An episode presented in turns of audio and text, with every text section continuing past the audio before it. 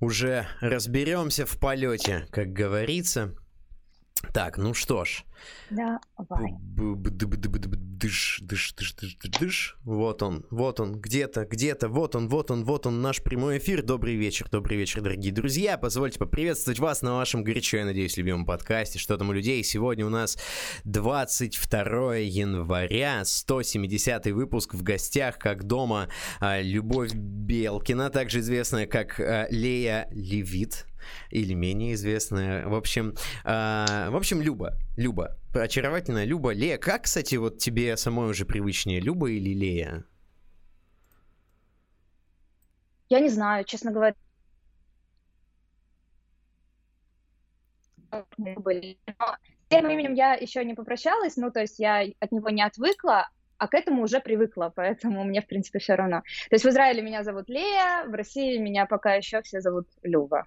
Я, я понял. Я, э, и я как бы один из немногих э, израильтян, который называет тебя Люба. Я понял. Я буду тоже как-то с этим балансировать. Либо да, когда... есть такое, да-да-да. Да, когда ты мне дашь какую-то итоговую отмашку, э, я я перейду э, в нужный лагерь. Возможно, для меня просто имя Лея, знаешь, непривычное, ассоциируется с, э, с, со Звездными войнами очень сильно, и я как-то не могу себя перебороть. Мне кажется, да, у меня тоже, я его так и выбирала. А, я понял. Я понял. Понимаешь, да? А, да, у меня а, Алла только что попросила буквально за секунду мой телефон. Э, видимо, что-то нужно там получить, может быть, э, как его, смс-ку, пуш-уведомление от банка, чтобы сделать заказ на Алиэкспрессе. Я только сейчас понял, что у меня там все заметки, которых я собирался, о которых я собирался поговорить, но ничего, я буду выкручиваться не в первый раз. Слушай, а, как, э, я правильно понимаю, что ты попала в музыкальную индустрию с радио?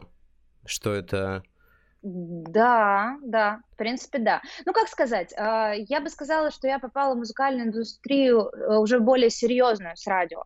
То есть э, до радио я делала несколько концертов, ну, это было, знаешь, так, как-то по детству, по мелочи. Uh-huh. Вот, мне скорее нравилось во всей этой штуке тусоваться больше. Я очень много знала организаторов. Э, я жила тогда в Казани. Uh-huh. Я еще родом из Казани, просто последние 8 лет вот перед, перед переездом в Израиль я прожила в Питере. И а, получается, свои какие-то универовские годы я очень много тусовалась как раз с организаторами концертов, где-то я помогала, ну, то есть что-то так. Не сказать, что я этим занималась профессионально тогда, вот, а уже в более профессиональную среду музыкальную, да, я уже попала с радио, это правда. Слушай, а что из себя представляла музыкальная вообще тусовка Казани, что 10-11 год, получается, ну, уже, уже получается, альтернатива уже спадала потихонечку с э, музыкального Олимпа русскоязычной музыки. Что это были за концерты, в какой тусовке это было? Ой, слушай, да вспомнить бы, что это вообще были за концерты. У нас тогда в Казани был клуб, ну, клубов тогда было много, и они были такие очень андерграундные, и самый более-менее еще приличный из них назывался Маяковский «Желтая кофта», может быть, если кто-то там из местных помнит еще.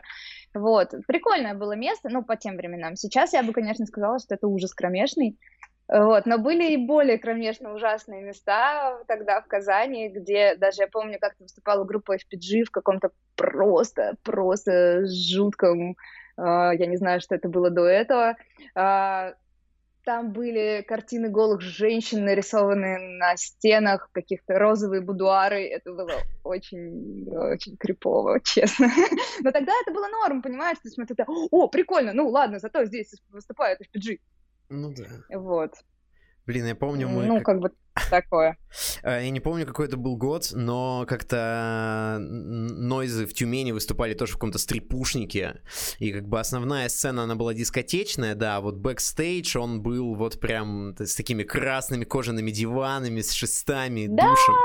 Кайф. Я, когда мне был 21 год, э, я помню, ну, или 20 мне было, ну, в общем, что-то такое. Нойзы выступали в, в таком же стрипушнике в Казани. Я, это, кстати, был мой первый живой концерт Нойза вообще, когда я их услышала вживую. Сейчас мы, вон, дружим, общаемся. Сейчас, сейчас, сейчас такое. А до этого я такая, о, круто! И я помню, что я даже поймала на этом концерте палочку барабанную, тогда еще был барабанщиком Паша. Пашка. Вот. Да, да, да, да, да. Он меня потом кто... А, кислый у меня отобрал эту палочку потом посередине концерта. Посмотрел, я здесь сделала такие глаза, типа, ну, чувак, ну, И он мне вернул эту палочку. Сделал вид, что он ее выкидывает в зал и вернул потом обратно. Я его спрашиваю, ты помнишь это? Он говорит, ну нет, конечно, это было типа 10 лет назад. ну, come on. То есть, э, учитывая, вот. что это уже второй стрипушник, да, есть вероятность, что это было все не случайно, что это не происки организатора. Я думаю, что их было не два, ты понимаешь, ну, да, их было да, не да, два. согласен. Слушай, а, коль уж мы коснулись самых странных и страшных мест, э, где тебе вот эм, заезжала ли ты в какие-то странные вообще места, в какие-то очень непонятные клубы, которые были не приспособлены для тех концертов, которые вы собирались проводить? Или... В турах? Либо в турах. Ну, понятно, что в турах ты уже ездила как бы, ну, с, как бы с ребятами, которые там случайно никуда заехать не могла, но, может быть, по молодости э, там вот куда-то поехала на выезд и оказались в очень странном клоповнике, например. Да, да, да. Я, например, помню такой клуб в Ростове, я не помню, как он называется только. Да, кстати, даже если бы я помнила, как он называется, я бы не сказала. Окей. Okay. Зачем дискредитировать людей, которые в целом, кажется, хотели нас там видеть? Это не точно, но... Ну, там вообще была жесть. То есть ты идешь по улице, и учитывая, как мы все выглядели, по-моему, нам вообще нельзя было по Ростову особо далеко ходить, потому что нас бы там убили к херам. Вот, и ты идешь, и ты видишь мамонта, это игрушечный какой-то мамонт в каком-то парке аттракционов, поворачиваешь голову в другую сторону, и там маленькая серая дверь. Ага. Ты заходишь в эту дверь, спускаешься вниз, вниз, вниз, вниз, вниз, и попадаешь, типа, ну, в такой же андерграунд, просто стайл-клуб, в котором нет ничего, в котором э, сцены выше твоей башки, но при этом он супер маленький. То есть, ну, я не знаю, ну, в плане звука это, это ну, это ужасно. Ты понимаешь? Да, а ты не, не была в Нижнем Новгороде? Была, конечно. А знаешь, у них есть замечательный клуб Black Hole или Black No, Black Hole. Там еще... Знаю, но я в него не попадала. Но, ты знаешь, я думаю, что это все окей по сравнению с каким-нибудь Волг... Волгоградом, где однажды мы вот когда съездили в тур с монеточкой, вообще выступали в какой-то кальянной, и там была совершенно лютая охрана, и в итоге мы выносили бедных детей, ну, ты понимаешь, публику монеточки, вот, мы выносили детей, которым стало там душно, плохо, дурно, что-нибудь еще, учитывая, что они не умеют пить, а всем пофиг, им наливают хоть какой-то алкоголь. Ну, короче, короче, мы выносили их на руках, чтобы они могли бедненькие подышать, потому что это помещение вообще не рассчитано на концерт.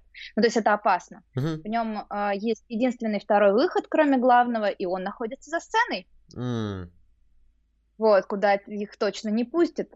Поэтому, да, ну, ну, я очень против таких вещей, потому что, ну, мы все, наверное, помним там, э, как она называлась? Хромая лошадь? Белая лошадь или что? Хромая. Хромая угу. лошадь, да которая, которая вся погорела, там погибла куча народу, в Казани тоже было подобное, был клуб Лепрекон, причем там было вообще всего два небольших зала, там проходили концерты, было прикольно, кстати. Потом там случился пожар, э, там вообще погиб сын маминой, моей мамы, подружки. Mm. Ну, такое, да.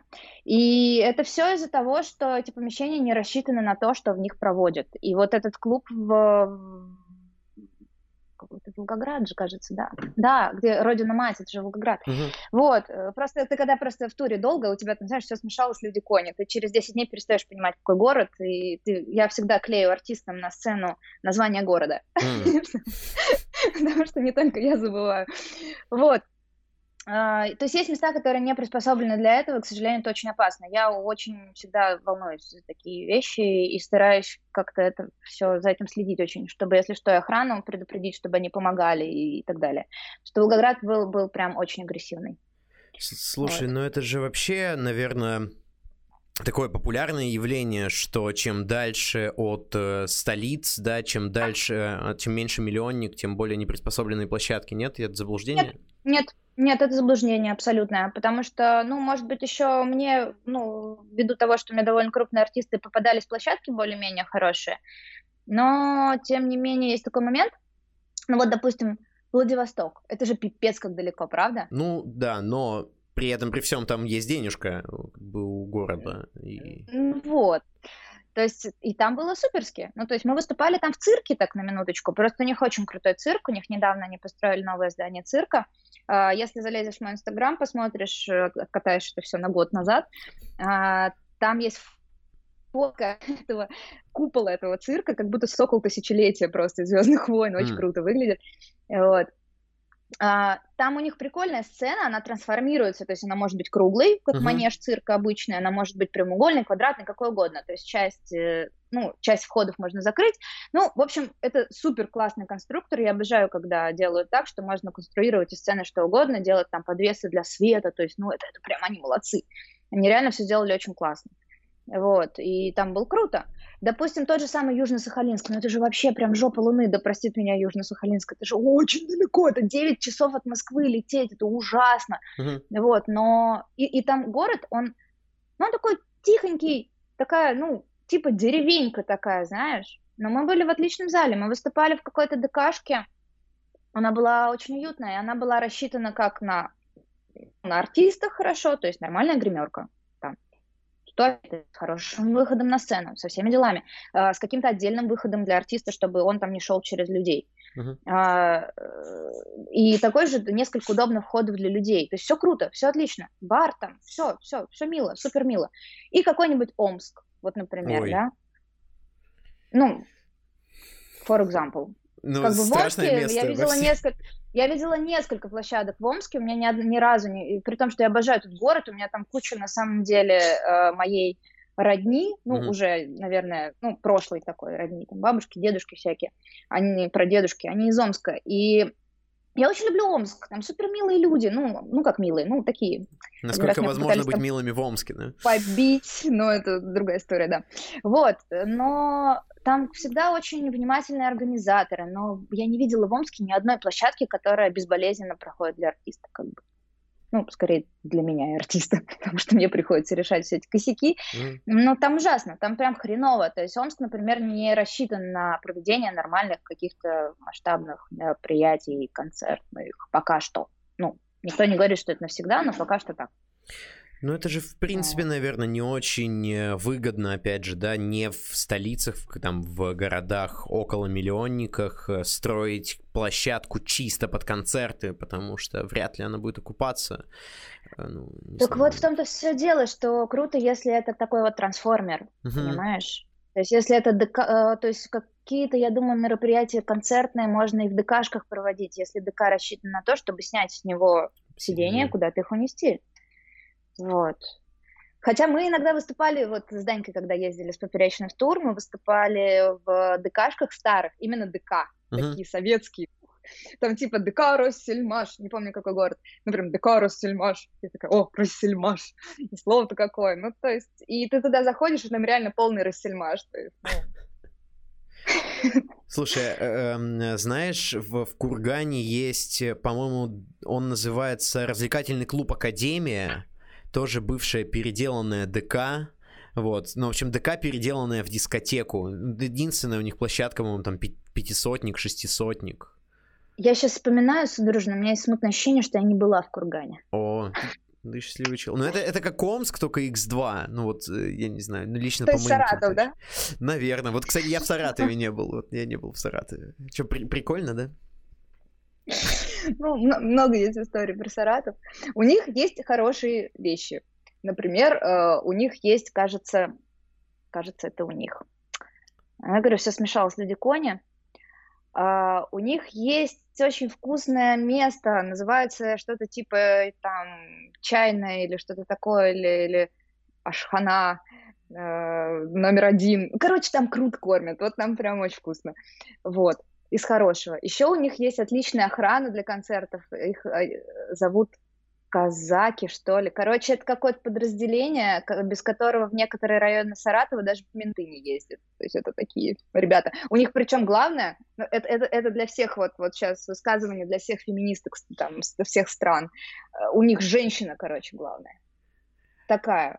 Та-дам! Атаманша, лет, получается. Атаманша, вообще, ей лет 50, наверное. Она очень милая она супер вежливая, они все супер вежливые, они очень улыбчивые, они запоминают, как тебя зовут. Каждый раз, когда ты проходишь мимо, они улыбаются и говорят, у нас все в порядке. Вот. И ты так, окей. Вот, просто если понимать, кто это и что они делают в Саратове, ну, типа, это это, это что-то местного, что-то типа местного ОМОНа, короче. Подожди, но мы, мы э, я правильно понимаю, что это вот казаки вот со всеми атрибутами с ногой? А, нет, это, так думали. Это... Окей, нет, окей. мы тоже так думали, и нас это немного пугало, потому что, учитывая поперечнические шутки, да, там как бы про Бога и про ага. все остальное, мы думали, что у нас там эти казаки закопают. Но нет, нет, нет, все окей. Это очень такие светские ребята, наверное. Вот. Очень жесткие, но при этом очень милые. То есть, э, да. Да. Лучше просто... Это из хорошего. Ага, ага. Из плохого, из плохого однажды э, Монеточкин, нынешний муж Витя, проломил э, то ли головой, то ли попой, уже не помню. Проломил э, свою кровать в автобусе доме, когда подскочил на какой-то кочке, когда мы ехали даже не около Саратова, а в Саратове. Ну, то есть, чтобы ты понимал, да? И какая-то из досок сломалась, не помню, верхняя или нижняя, кажется, нижняя. Вот. Блин, кайф. Да, ну ладно, это, это, я думаю, дороги это уже не совсем претензия к Саратову, хотя черт его знает, кто там где, кто должен отвечать за какой участок трассы. Это вопрос. Э, по поводу казаков или казаков, я не знаю, у нас ну, в ЕКБ, по крайней мере, эта формация носит исключительно... Казаки. казаки. Ну да, бог с ним. Да, потому что казахи это, это Казахстан, да, а казаки это вот как раз э, с нагайками, которые типочки.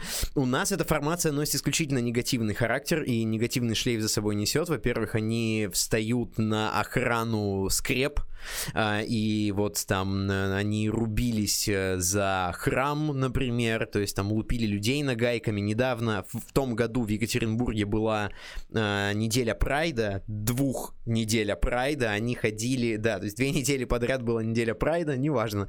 Короче, они ходили по городу, да, докапывались до молодняка, там, с крашенными волосами, э, всех неформально одетых ребят, э, и устраивали им какой-то нагоняй. Ну, я, то есть, е- наверняка есть случаи физического насилия, да, которые они проявляли но вроде как просто ходили и бычили.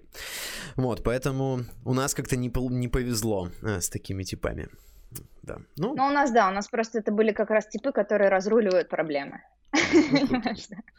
Это круто. Слушай, а насколько часто приходится встречаться в туре с организаторской некомпетенцией? Вообще, насколько это, ну, самая ли это большая проблема, которая встречает тебя в городах?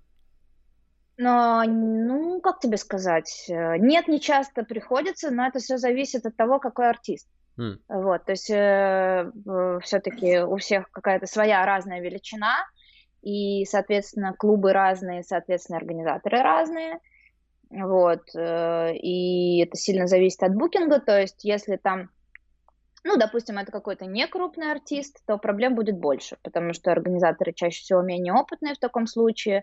Если артист крупнее, вот, то и организаторы намного меньше косячат. Хотя у меня были, к сожалению, случаи, когда даже, э, даже очень-очень профессиональные ребята, которые сделали нам там три концерта вообще без сучка, без задоринки, да, там вообще не докопаться, э, четвертый концерт сливали. Mm сливали из-за того, что, например, нужно было, ну, так получилось, что не собрали ну, ту площадку, которую зарезервировали изначально, и решили перенести на другую площадку, сделали это быстро, неправильно, не разделили по секторам, бла-бла-бла-бла, короче, сделали их хреново, вот, и они просто сливают концерт вообще в мясо, настолько, что это из, там, не знаю, 28 концертов у меня самый хреновый. Uh-huh выходит в итоге, да, по итогу. Но это был там классный концерт, это был офигенный три концерта до этого, и вот такой хреновый в итоге. Это очень грустно, к сожалению. То есть не всегда даже дело в некомпетентности организатора. Иногда это просто кто-то что-то где-то не, не, не досмотрел, устал, не понял и накосячил в итоге. Вот, но да, то есть смотри, я не люблю, когда я сталкиваюсь с, с некомпетентностью организатора, потому что в таком случае моей работы становится там типа во много раз больше, да. Mm-hmm. Э, разные, мне кажется, разные оргии вообще меня видят совершенно разным человеком, потому что иногда я приезжаю в такой бесформенной толстовке, э, такая, мне и хожу просто, знаешь, туда-сюда по площадке, хлопаю глазами и всем улыбаюсь. Ну, то есть такой супер бесполезный персонаж просто. Я в эти моменты даже себя чувствую иногда немножко, бывает бесполезно. Вот. А иногда я прихожу на площадку, а там прям жесть. Mm. Ну, то есть я прям иду и такая, так, чуваки, если вы через полчаса это не сделаете, это будет плохо. Если вы, если вот сейчас вот это не закончите, то вы не успеете. Э, понимаешь? И как бы круто, если орги в этом плане не воспринимают меня как страшную, страшную какую-то а, мерзкую тварь, которая ходит и мешает им работать, понимаешь? Если uh-huh. мы все-таки зафрендились как-то более-менее, и ну, мы все-таки команда и делаем общее дело. Нам нужно что? Чтобы у нас артист э, выступил, все прошло хорошо, никто не пострадал, и все довольны, да. Вот. Ну, начиная там от публики, заканчивая артистом. Ну, я бы начинала с артистом, с артиста в своем случае заканчивая публикой, но важно это и то, конечно. Вот, поэтому по-разному бывает. Когда организатор некомпетентен, да, проблем больше, это факт. У меня был один раз организатор, который в Белгороде решил отменить концерт меньше, чем за сутки до его проведения. Э, это по политическим да, каким-то это, обстоятельствам? Это Нет, по личным долбоебическим обстоятельствам. Угу. Вот такой вот чувак.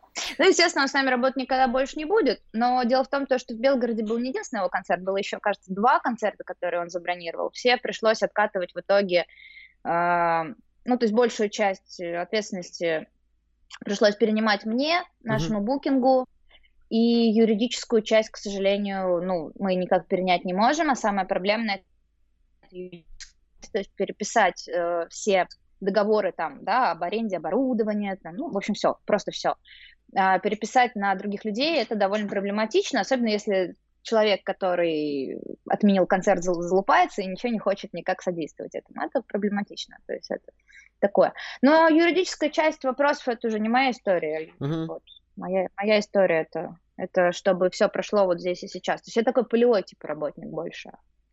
Слушай, а скажи, да. пожалуйста, а насколько для тебя принципиально и важно, чтобы деятельность артиста, с которым, э, с которым ты работаешь, вообще была тебе симпатична и привлекательна. То есть, грубо говоря, могла ли бы ты э, поехать в тур с музыкантом, чья музыкальная де... ну, как бы, чью музыку ты не станешь слушать, там, ну, я не знаю, под страхом пыток, например, я не знаю. Поехал ли бы ты в тур, Честно, например... пофиг. Честно, пофиг, да? Да, да, вообще, честно, пофиг, потому что, ну, как бы это работа. Uh-huh. Вот. Если я, мне намного важнее в этом плане не насколько мне симпатично или не симпатично творчество этого артиста, сколько он мне сам более симпатичен или не симпатичен. Вот, потому что когда ты месяц едешь э, ну, с людьми, обычно артист не один, да, как бы это команда, uh-huh. то есть даже там с Данькой, да, Поперечным, который один находится на сцене, еще был наш видеооператор Максим, наш э, технический директор, ну, он же звукорежиссер Илюша Бузавир, и я, то есть наша э, команда была 4 человека плюс водитель автобуса. Водитель автобуса потом уехал про- после Красноярска, к нам присоединился мерчер Саша, то есть нас в любом случае было 5, uh-huh. при том, что на сцене один человек. То же самое, там, если это группа. И это важно, потому что когда ты с людьми едешь долго-долго вместе-вместе, там, месяц, да, жопа к жопе, то, ну, какие-то конфликты в любом случае неизбежны, потому что все устают. Mm. Вот, через какое-то время. И важно, чтобы все все-таки как-то умели эти конфликты решать и относились друг к другу ну, максимально как-то френдли, потому что это лишний стресс. Вот, поэтому хрен с ним с творческим, пускай делают, что хотят. Вот, и поют, что хотят, и играют, что хотят, и делают, что хотят абсолютно.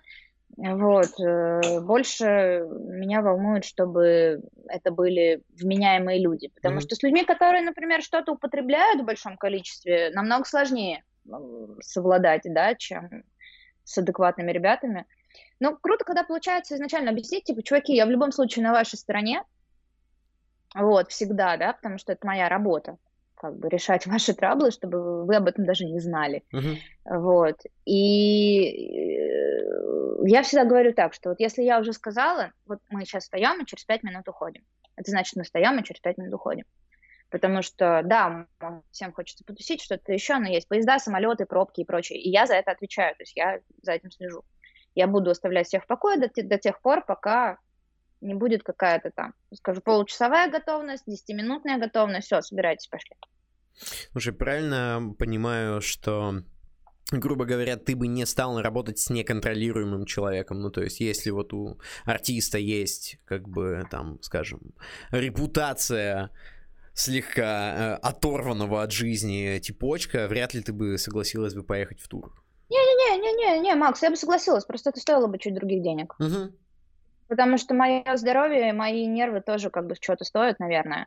Потому что после тура с монеточкой, э, сейчас не ни в коем случае не в огород монеточки, отличные ребята, с ними очень комфортно кататься, но тогда нам делала одна компания этот тур, и никто не остался доволен этим туром, не монеточка, вот, не, собственно, я.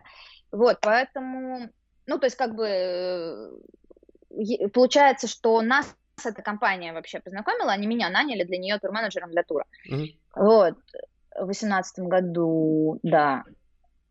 И, ой, что-то у меня наушники садятся.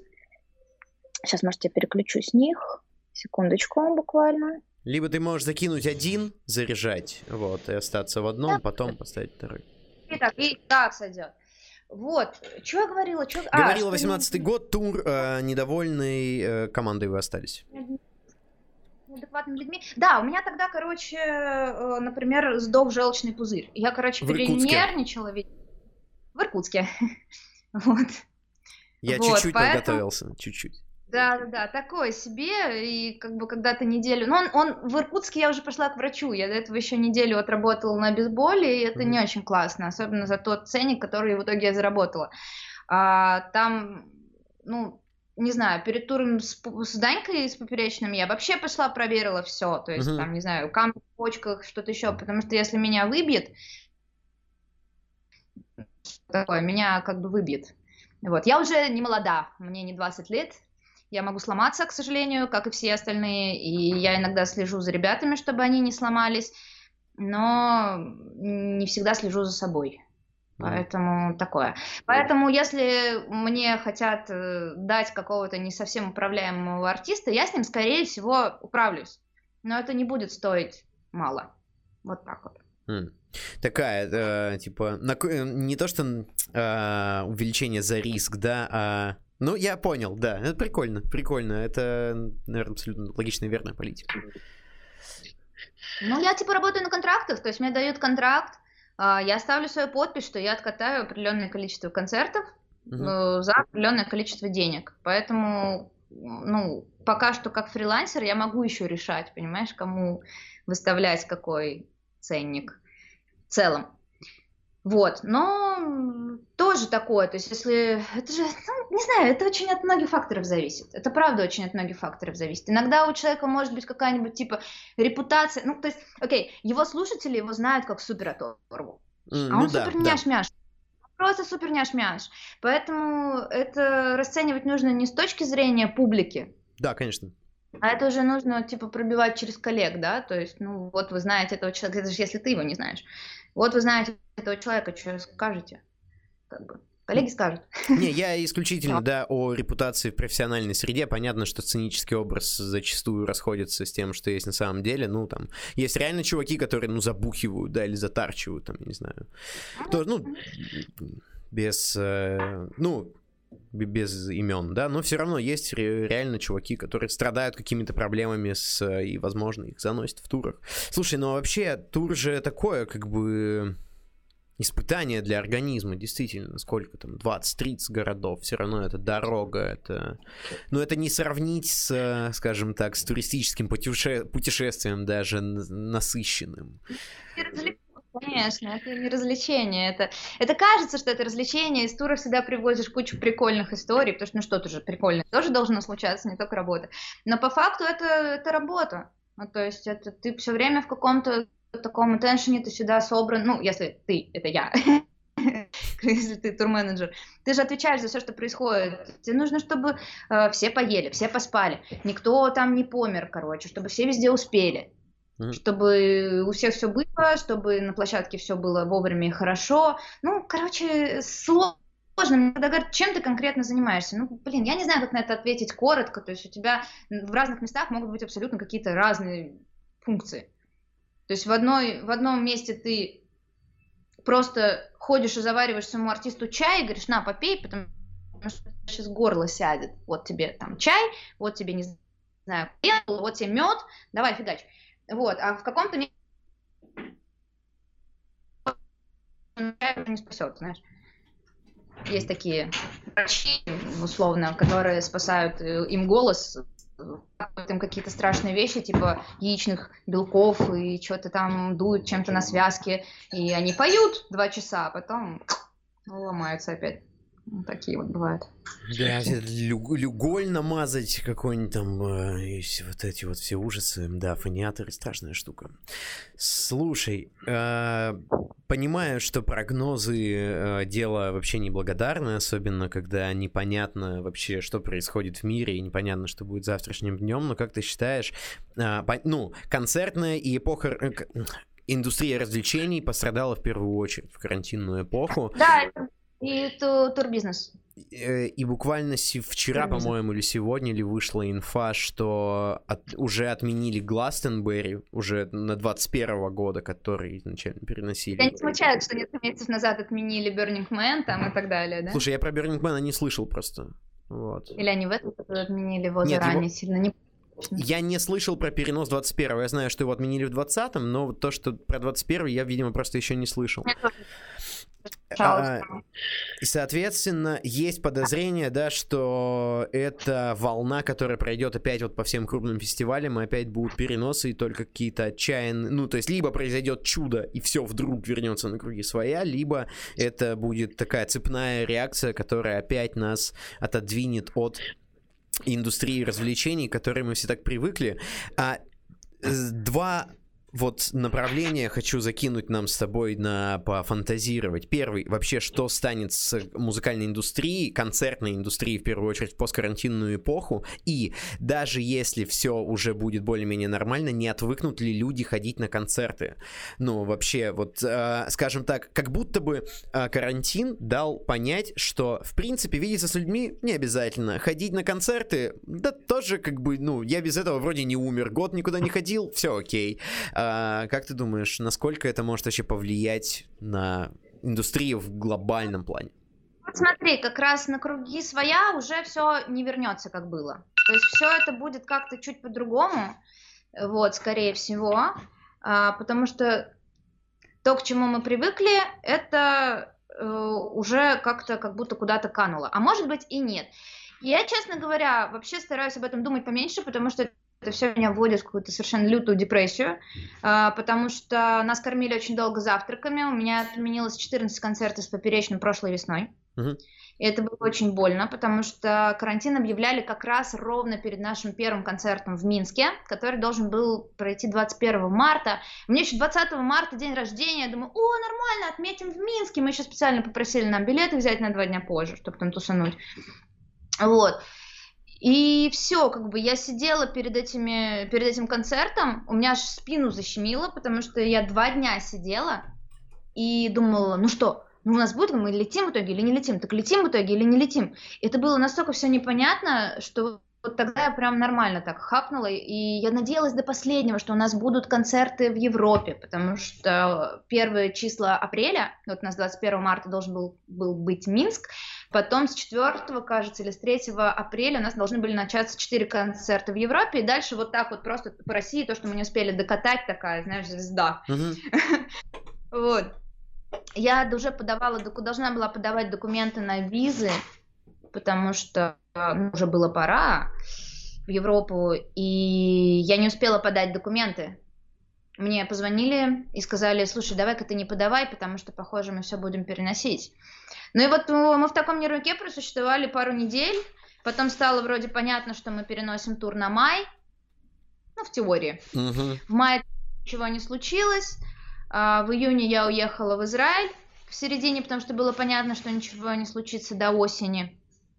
Осенью, естественно, никто не стал планировать никакие туры, потому что именно туры было опасно планировать, потому что в каждом городе России были совершенно разные правила. Угу. Вот. Потому что что у нас наш э, Путин сказал, он сказал, ну, пускай там губернаторы сами разбираются, короче. Поэтому где-то было 75% заполняемости, где-то 25%, а где-то вообще ни хрена нельзя. И как э, ну, в таком раскладе букером работать, да, то есть, ну, никак. Концерты просто будут срываться, и, и типа это, ну, это очень хреново и для репутации артистов, и для, ну, и денежно, потому что ты можешь сделать там три концерта хорошо и плюсово, а четвертый у тебя э, провалится, и типа, и вот у тебя ноль. Это так работает. Uh-huh. Вот. Поэтому никто, естественно, не стал рисковать. Осенний, осенний сезон, насколько я поняла, был какой-то в России, он был. но он был э, такой чисто для поддержания штанов, то есть никто там особо не заработал, кто-то откатал какие-то свои обещания, то есть, ну, uh-huh. сделал какие-то обещанные концерты, но это было, это было мало. Это было очень мало по сравнению с тем, что обычно происходит осенью, вообще, в принципе, в индустрии в России, и, наверное, не только в России. Вот. Короче, это было жестко. Ну, к тому же я сидела здесь, у меня не было еще пока Даркона, это паспорт э, загранник израильский. Мне куда-то рыпаться было очень странно, плюс здесь были карантины. Это ты, если куда-то поедешь сюда, вернешься, тебе две недели сидеть в карантине. Ну, то есть э, меня звали Э, написал знакомый один организатор, говорит, можешь приехать на четыре концерта группы «Нервы». Uh-huh. Я говорю, «Ну, нет. То есть не то, чтобы в России совсем не было работы, но ее было мало. Вот. А сейчас опять все что-то примолкли, потому что я так поняла, что их на Новый год тоже там всех немножко прикрыли. Вот, ничего толком нельзя. Э, даже бары работают до 8, ну, типа, чего вообще за бред происходит? И очень меня еще подломило еще здесь то, что я начала оставлять концерты, начиная с февраля, с конца февраля, здесь уже в Израиле, uh-huh. и планировалось да, возить артистов э, с местными организаторами. И один из них пришел ко мне в гости тут месяц назад, чуть больше, и сказал, ну давай переносить. И мы стали переносить что-то с февраля и марта на типа лето и осень. И самый первый концерт, который, скорее всего, не случится, у нас стоит на, в апреле. Mm. Это, по крайней мере, по прогнозам в Израиле. По прогнозам в России я вообще ничего не могу сказать, потому что там что-то происходит. Хоть что-то происходит, но в каких-то ну, небольших масштабах, типа. Я думаю, что раньше осени следующей индустрия не, ну, не начнет функционировать, по крайней мере, с той же, ну, с тем же, в том же объеме, в котором это было раньше. Вот.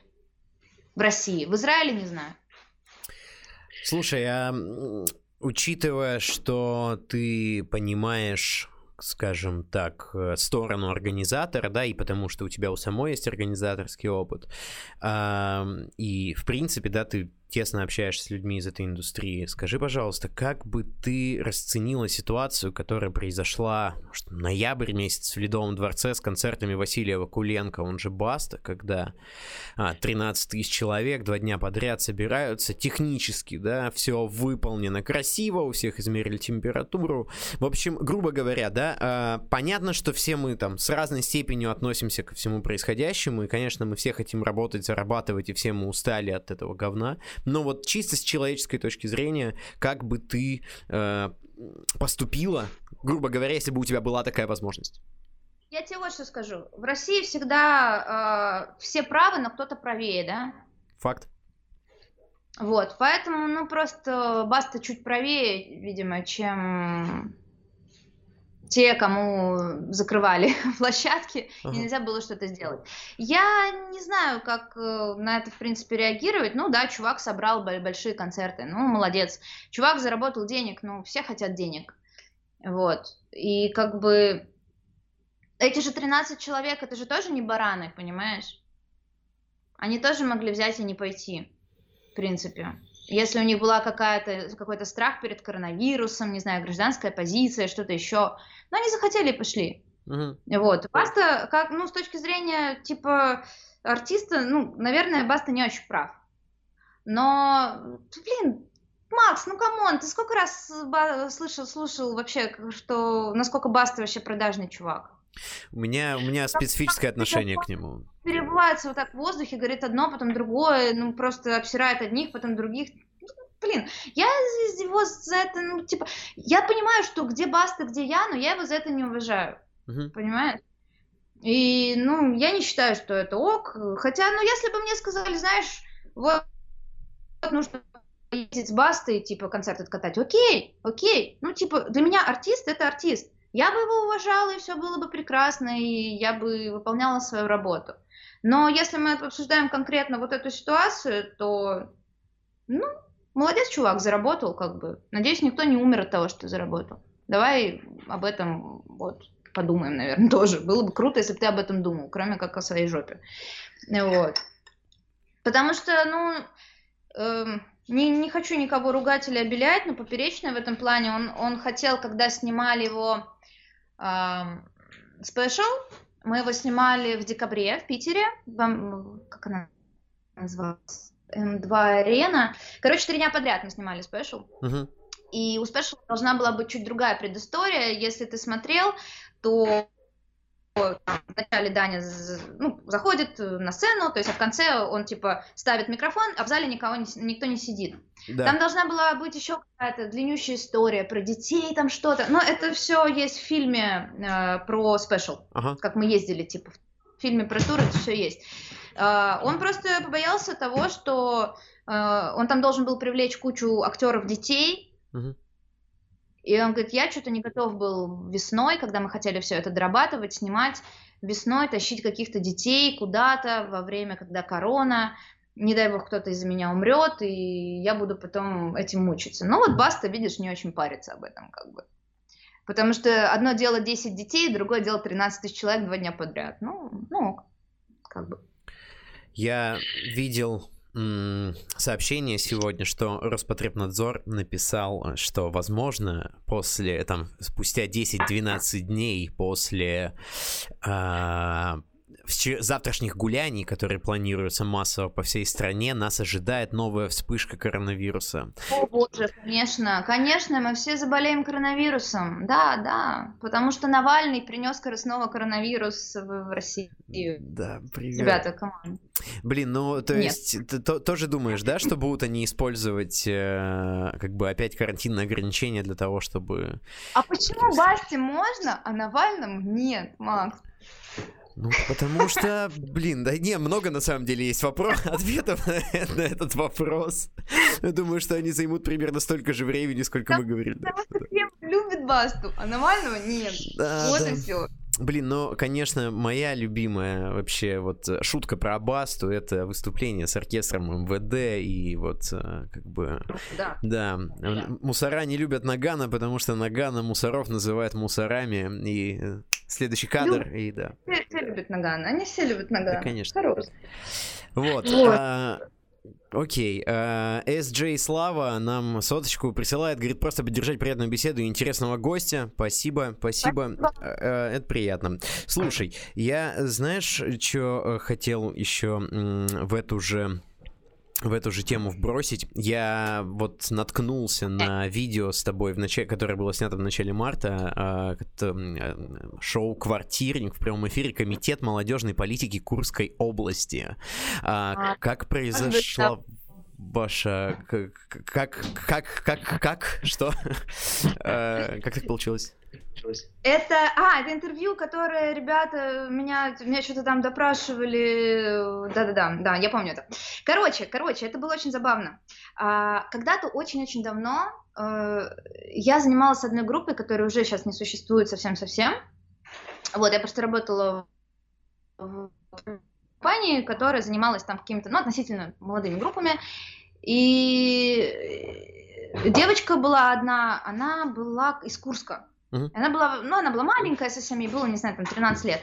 Она была ярая вообще фанатка просто этой группы. И однажды они приехали с папой, по-моему, сестренкой, точно не помню, в Питер.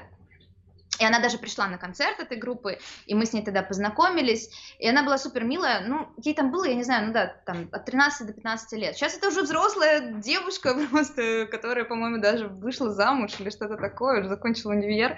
Вот. Но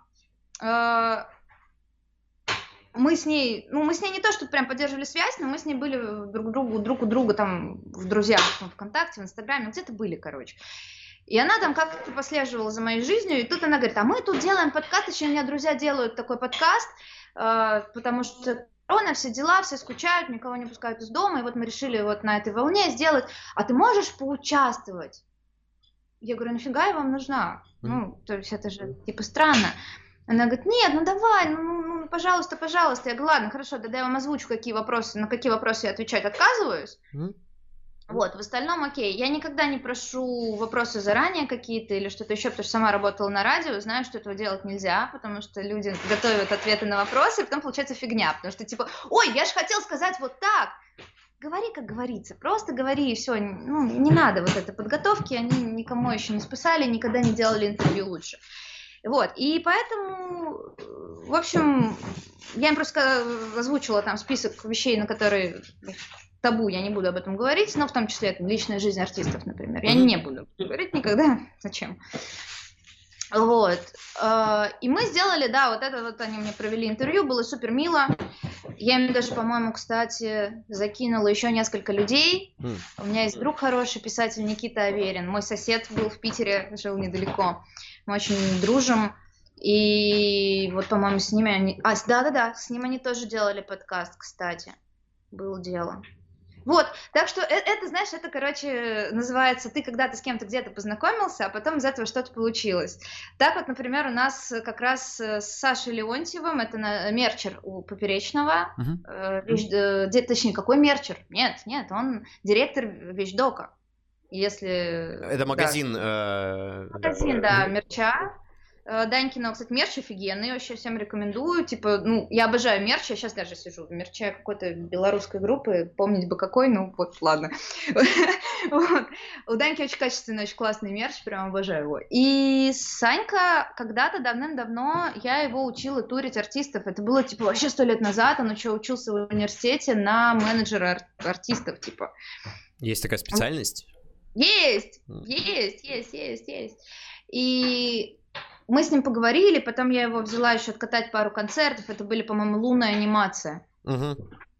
Он мне помогал, ну, просто как мой помощник, а потом куда-то пропал.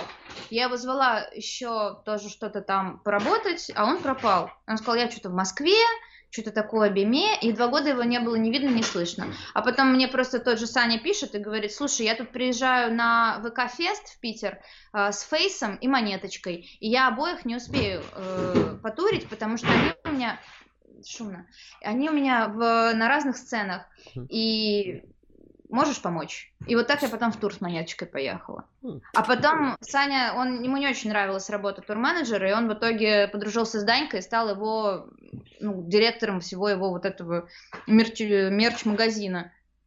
И до сих пор мы с Сашей дружим, и мы до сих пор мы с Сашей всегда смеемся, что у нас такая штука, что мы просто всегда друг другу помогаем. Вот что бы ни случилось, мы, мы просто вот как-то встретились когда-то с Сашей для того, чтобы периодически друг друга, видимо, в профессии как-то подталкивать. Угу. Вот, вот такой у меня есть человек, понимаешь? Блин, круто. Это вообще случайно вышло. Я при этом э, еще, знаешь, хотел спросить, вот получается, э, чтобы проследить твою, скажем так, музыкальную карьеру твою, если позволишь, э, радио, после этого ты начала взаимодействовать, как понимаю, с какой-то клубной индустрией питерской. Как это uh-huh. все доросло именно до турменеджмента? Есть у меня друг Антош Кондратьев, э, да. Он когда-то в клубе, где я начала, начинала работать, был световиком. Сейчас у Антоша Кондратьева своя компания по... Э, как это называется? Боже мой, ну все, все выпало. Продакшн, продакшн компания. Ну, то есть они занимаются сопровождением, например, всего тура артиста с технической точки зрения. То есть они в каждом городе делают смету, люди привозят что-то, с артистом приезжает звукарь, световик или просто менеджер, который следит за тем, чтобы весь аппарат, который был заказан, был, был собран, и все было в порядке. То есть они как бы от и до ведут тур. Вот. И они очень крутые, они, Аврора очень сильная компания в России, была, по крайней мере, я не знаю, что сейчас у них происходит, я надеюсь, что все хорошо будет, когда все вернется, потому что, ну, простой такой компании это жестко. Вот. Э, как говорил Антоша, все мы выросли из бобров и бутербродников. Бобры это такие чуваки, которые типа дай подай, иди нахуй, не мешай. Mm-hmm. Ну, типа, так, так вот это, вот это перенесли сюда, так, пацаны, да, вот, помогите артистам дотащить инструменты, так, пацаны, короче, доски эти убрали отсюда нахрен, ну, это бобры. Ага. Вот, а бутербродники такие начинающие турменеджеры, знаешь, в клубе, которые, ой, я разложил сыр на тарелочки, вот эти вот чуваки, короче, ой, а может быть вам еще кофе принести? У вас вода заканчивается, сейчас принесу. Вот это бутербродники. Ага. То есть бутербродники и бобры. И вот мы все, по большому счету, ну, иногда мы смеемся, кто же там, типа, такие взрослые. Мы говорим, мы все выросли из бутербродников и бобров. Вот когда-то в Авроре в Питере я была таким бутербродником. Антоша был световиком. Вот что в итоге из этого получилось. Слушай, лучшее шоу, которое ты видела в своей жизни? Оу. Так, ты меня сломал. Ты меня сломал. Вообще, мне очень-очень понравился концерт Little Big в Москве. Сейчас скажу, в каком году. В восемнадцатом в конце. Вот, было очень круто. Ну, во-первых, я участвовала в, как э, помощник режиссера в постановке всего этого шоу. Ну, то есть я отвечала за вот этих вот всех э, ребят, которые там танцевали, что-то делали, э, таскали какие-то вещи. Короче, я такое была, типа, главный за массовку и еще за несколько вещей, как всегда. Вот. Было круто. Ну, типа, было вообще очень мило. А, я помню, что я, я приехала в Москву. У меня, во-первых, было очень все хитро. Мне нужно было забрать на московском вокзале какие-то очки для другого шоу в Питере, а, передать их какому-то чуваку в Сапсан. Я вышла из Сапсана, забрала у курьера эту хрень, дошла до другого Сапсана, отдала мужику, который в этот момент какой-то врач вообще левый, просто в интернете. Мне там скинули чувака, который едет в это время на этом поезде в Москву. Мне, я просто кинула клич, мне дали человека. Взрослый дядька вообще на какой-то симпозиум едет медицинский, я ему, держите, он такой, есть, уходит, э, это, это значит, хрень уезжает в Москву, я выхожу с вокзала, меня забирает мой московский друг, мы едем в Красногорск, ну, это типа Москва, Угу, окей. Это, это район Москвы уже, можно сказать. Мы едем в этот Красногорск, забираем там какие-то платья э, каких-то принцесс. Вот, э, да, я не шучу, потому что на одной из песен там были принцессы с автоматами, они стреляли типа вверх и, ну, в общем, такое.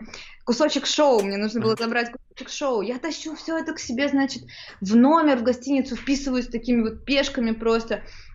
А, в это время я еще звоню другому своему другу и говорю, так, я плачу тебе столько-то, а, тебе нужно завтра в такое-то, же на машине? Он говорит, на машине. Я говорю, тебе нужно завтра в такое-то время а, забрать какие-то там ростовые куклы с какой-то там тоже жопы луны, просто с другого края Москвы, привезти мне это все, там, типа, к 12 часам дня ну, на такую-то площадку. Понял? Он такой, понял. А, просто, ну ты понимаешь, да? да? То есть да, э, шоу это не только шоу, его еще нужно собрать по кускам mm. и сорганизовать всех людей, чтобы они знали, когда у них и что происходит. При этом у тебя еще три листа вот так вот э, э, сценария, что происходит на каждой песне, mm-hmm. и ты там все вот так. Ну, это, это такие концерты, когда ты типа в 9, там, 10 утра ты приезжаешь на площадку и уезжаешь с нее, там, не знаю, в час ночи, ну, может, пораньше чуть-чуть. Вот. А если говорить про шоу, в, ко- в создании которого ты не принимала участие, вот была, скажем так, я понимаю, что с, момент, как с определенного момента, когда ты становишься частью музыкальной индустрии, очень сложно вообще попасть в ситуацию, когда ты просто обычный зритель в зале, но... Да, Вова, это почти никогда не получается. Вот, но, очень круто. Anyway, может быть, да, ты там, не, не знаю, поехала куда-нибудь в э, зарубежный фестиваль, э, стояла в толпе и с, сходила с ума, как играют Arctic Monkeys, ну, не знаю. А, ну зачем ты на больное это давишь? Ну, я бы с удовольствием бы вообще съездила и посмотрела бы на то, как играют Arctic Monkeys. Вот, э, ты знаешь, я забыла, как называется эта группа, но я тебе обязательно скажу. Это что-то типа Марчибы, но не Марчиба была. Бонабо? Да, хм. да. Вот. Э, это был концерт очень давно, э, по-моему, в тринадцатом году в Питере в клубе «Космонавт». Это клуб не супер огромный. Это было вообще что-то невероятное. И это было, ну, типа, дело было не в шоу, вот uh-huh. именно, да, то есть да. мы говорили именно про шоу, про какие-то конфетти, каких-то людей, которые где-то танцуют, они переодеваются, быстро бегут танцевать опять. Вот. Э, тут было именно просто такое погружение а, очень дикое в музыку. Что делают эти люди? Я еще стояла прямо на, ну, у, ну, прямо у ограждения, короче.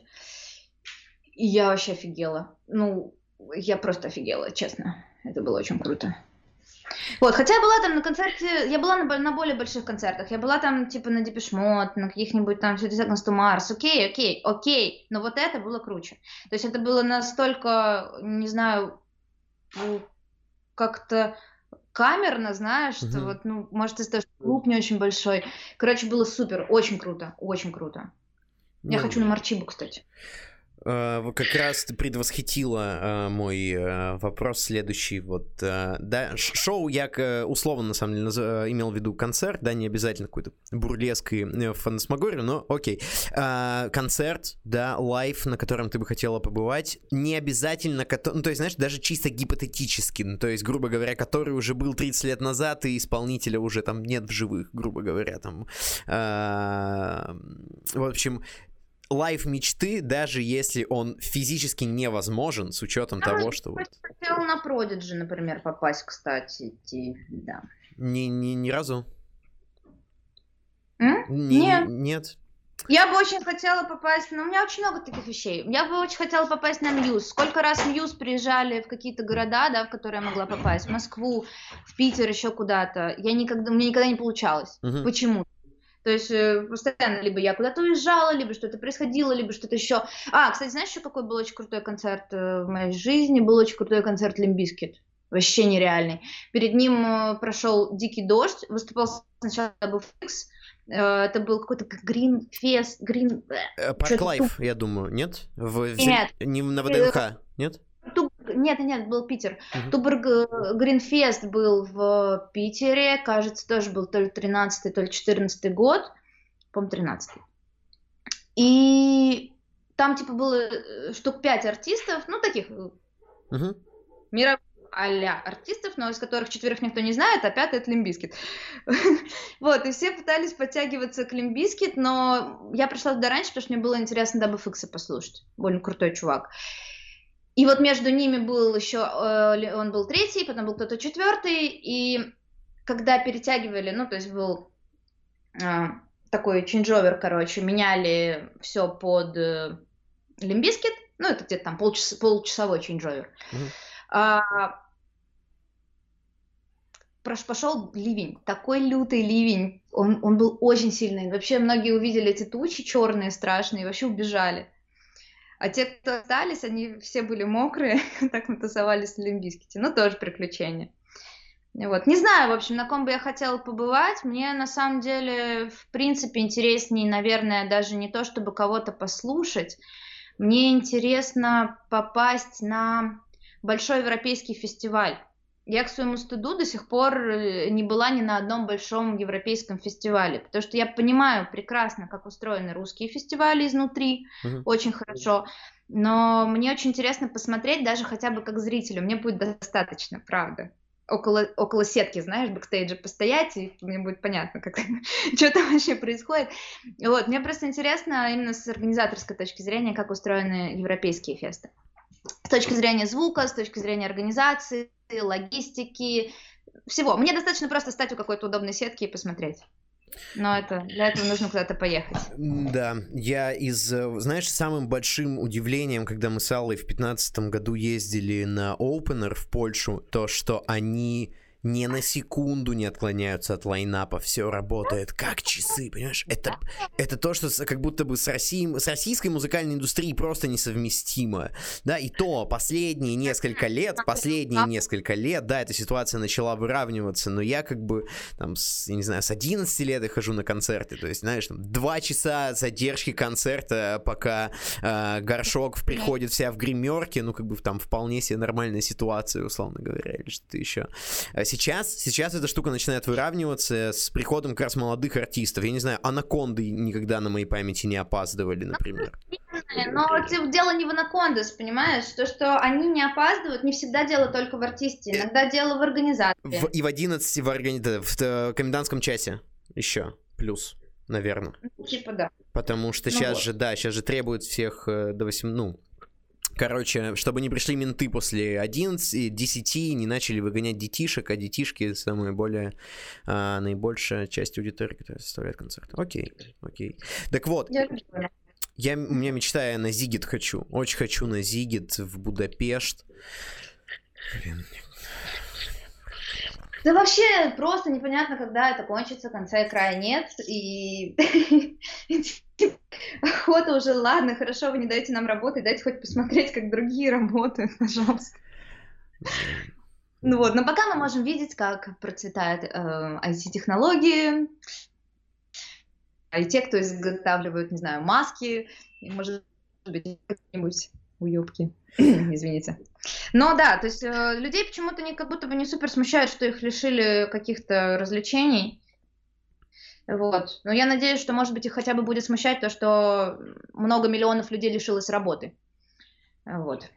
Хотя бы в этом плане они сочувствуют, раз уж им не нужны концерты, выставки и прочие увеселительные штуки. Вот. Ну ладно. Слушай, а про, про, э, господи, только что ты сказала. Про... А, го... Э, все, я вспомнил, да, э, в конце концов. Я тоже, видишь, по, после часа начинаю тоже уже под, по, подлагивать немножко. Слушай, э, Израиль, как ты приняла это решение? Ты приехала в июле, получается, в разгар карантинов, э, вот всего между... А, в июле, да? В июле да, я, короче, сделала себе зачем-то э, визу в марте. Ага. Вот. Я пришла, короче, в консульство Израиля э, 20, о, нет, не 20, 11 марта. Ровно 11 марта, это, ну, наверное, наши слушатели сейчас этого не поймут, потому что они в основном из России, но как раз 11 марта начался карантин первый в Израиле. Mm-hmm. А консульство Израиля – это территория Израиля считается. Поэтому нас туда не пустили. А мне нужно было там донести пару справок буквально. Вот. Э, ну, вообще, типа, когда ты делаешь гражданство, это все не супер быстро проходит, ну, ты знаешь. Вот, то есть ты там несешь кучу документов, тебе нужно доказать, что ты не брань, что ты едешь туда, там зачем-то с великой целью. Я вообще сказала, мне все понятно про концертную индустрию здесь, я хочу посмотреть, как это устроено там. Uh-huh. Ни хрена пока не поняла, знаешь, за 7 месяцев, потому что я ничего не видела вообще. Вот. А, и мне нужно было донести несколько справок, и я сидела там 8 часов, весь их рабочий день. И они мне все время говорили, давайте мы вас переложим на какой-то другой день, давайте попозже, давайте попозже. Я такая, нет, блин, поставьте мне визу, ничего не знаю. Они поставили мне визу. Вот, она работает полгода. Потом mm-hmm. мне нужно идти в консульство и говорить, чуваки, ну, типа, я не уехала за, за полгода, потому что, потому что что-то там, и фактически ты приходишь на вторую консульскую проверку. Это вообще не круто ходить на них постоянно, потому что в какой-то момент тебе могут отказать. Сказать, что ты, ты же получила визу, что ты не едешь-то? Uh-huh. Это было бы очень логично. К тому же я понимала, что если я поеду э, где-нибудь осенью, я могу пропустить осенний сезон. Потому что тогда я была очень воодушевлена тем, что сейчас корона закончится через месяцок, и мы осенью поедем в какой-нибудь тур очередной. Ага, конечно, поехали, поедем. Летим вообще, волос назад. Так вот, э, я решила э, съездить, ну, поехать в Израиль в июне, и если что, ну, к турам вернуться, короче. Угу. Потом у меня, я вообще сначала думала здесь не оставаться. Потом я подумала, что а попробую-ка я здесь, потому что у меня здесь появились какие-то люди, которые сказали, о, прикольно, давай ты будешь с нами работать, фиг с ним даже с ивритом, э, будешь с нами работать, э, когда все начнется. Я, в принципе, уже со всеми обо всем договорилась, э, только ничего не происходит, понимаешь? И вот я решила остаться, и так по-прежнему ничего не происходит. А уехала я очень-очень резко, потому что мне позвонили и сказали, ну, типа, тут самолет улетает mm. через дней. Если хочешь, то в течение двух, двух часов тебе нужно подать такие-то, такие-то документы. Я два за два часа заполнила какие-то анкеты, супер быстро отправила их, вот, и полетела. Это было очень спонтанно и супер некомфортно. Вот. Как? Ну, в смысле, логически, потому что очень, очень резко. Понимаю, понимаю. А как вообще в твоей э, жизни пришло э, знакомство и понимание, осознание того, что ты еврейка? А, ну, м-м-м. ну, во-первых, у меня папа, я же папе еврейка-то. Ну, то есть я такая же я еврейка. Okay. Вот, это папа у меня еврей. Вот. А, у меня, да мне мама на самом деле пыталась, когда мне было лет 18, мама пыталась меня почему-то отправить в Израиль, я тогда не понимала, зачем она это делает. Она мне говорила, я еще училась на биофаке, я генетик же по образованию, да, я делаю концерты, но я биолог.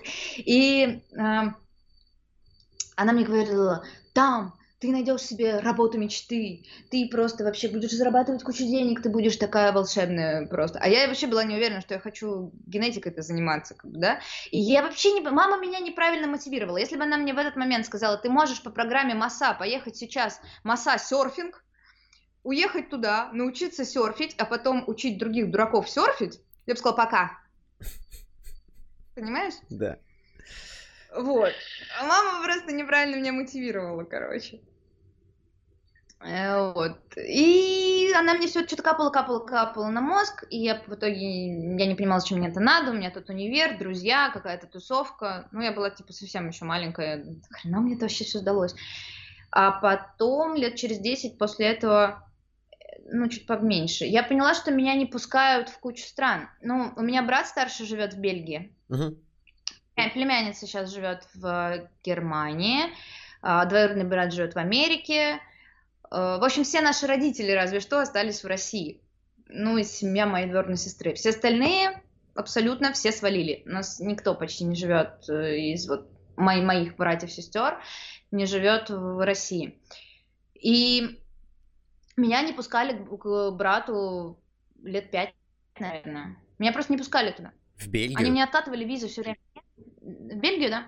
Э, Нет, ты хочешь остаться? Нет, мы... они мне просто отменяли визы, я тратила деньги на то, чтобы подать на визу, они мне откатывали визы. Я в какой-то момент просто психанула и сказала, я сделаю ваш гребаный паспорт израильский, чтобы вот так в Бельгию приехать мгм. на границе. Блин. И вы не меня остановите. Вот, потом, ну да, ну блин, ну это, это вот, знаешь, это как это болезнь концертника. Ты как котик, ты не терпишь закрытые двери, понимаешь? Ты, ну, не понимаешь, почему вот меня двери закрывают? Я же, ну, типа, никого не убиваю, не делаю ничего плохого. Ну, типа, я супер адекватный человек, пожалуйста, можно я доеду до своих родственников? Нет. Почему? Нет. Ну, вот теперь у меня есть синяя бумажка, по которой я могу проехать вообще в любую страну Европы. и- Вот так.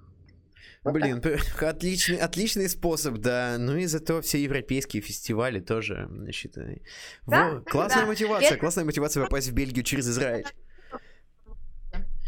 туры в Европе теперь, ну, то есть, пожалуйста, я... Мне нужно делать визу. Да, Понимаешь? это отличная опция вообще для турменеджера, действительно. Ты пе- пе- первая можешь ехать с разведкой, знаешь, без, без Да. Круто. Продуман. А, Я знаю, что у тебя помимо музыки, концертов есть еще одна страсть, а именно настольные игры. А, И Ну, да. я, если я правильно понимаю, что а, они составляли чуть ли не большую часть твоего багажа во время пе- переезда, ну, у меня как будто бы сложилось такое ощущение, Нет. что ты, ну реально ты, так, у меня есть такая, такая, я такой, ну, Потом прислали. А как? А, все-таки досылали что-то, да? Да, да, мне, мне прислали две огромных посылки, каждая, там, одна весила, по-моему, 15-16 килограмм, вторая, по-моему, 19. Что такое? В общем, мне прислали около 40 килограмм настольных игр. Это еще не все. Может, придет еще чуть-чуть. Посмотрим. Ну, все такое основное уже приехало. Ну, блин, в Израиле очень обломно. Тут э, игры на иврите, Мгм. И, и если они языкозависимы, это как будто бы проблема, потому что не знаю я иврит, по крайней мере, настолько. А на английском они здесь не продаются, на русском тоже.